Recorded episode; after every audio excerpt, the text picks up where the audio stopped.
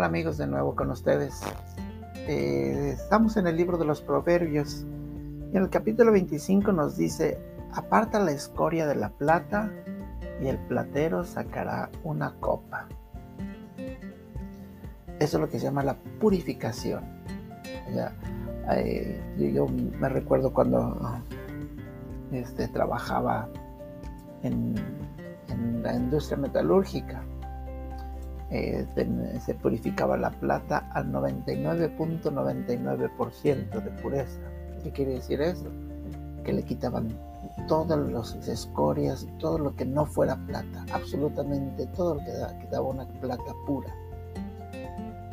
La palabra de Dios también nos hace mucha referencia hacia eso, al proceso de purificación. Así como el platero purifica la plata, así el Señor purifica nuestros corazones. Y la purificación se hace en el fuego.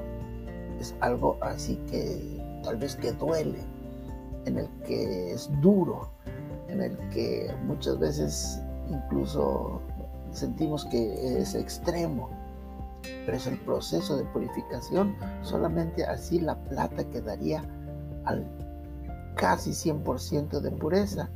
Así nuestras vidas también se purifican en ese proceso duro, en ese proceso del fuego, en ese proceso de las pruebas, para que quede así la pureza. Y, es muy acertado el proceso ese de, purificación del platero, eh, compararlo con Dios. No es nada más purificar la plata, no es nada más ponerla al fuego. Ya no, el platero que purifica, el que sabe purificar la plata, está atento durante todo el proceso porque no se debe de pasar ni debe de sacarlo antes del horno, ni debe de, pasar, de sacarlo después.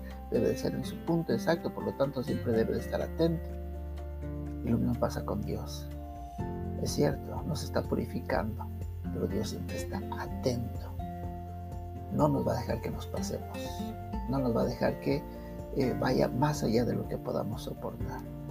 Él quiere no hacernos daño, sino más bien Él quiere purificarnos. Eso es lo maravilloso. A veces nos duele, a veces criticamos a Dios, pero Dios lo que quiere es lo mejor para nosotros.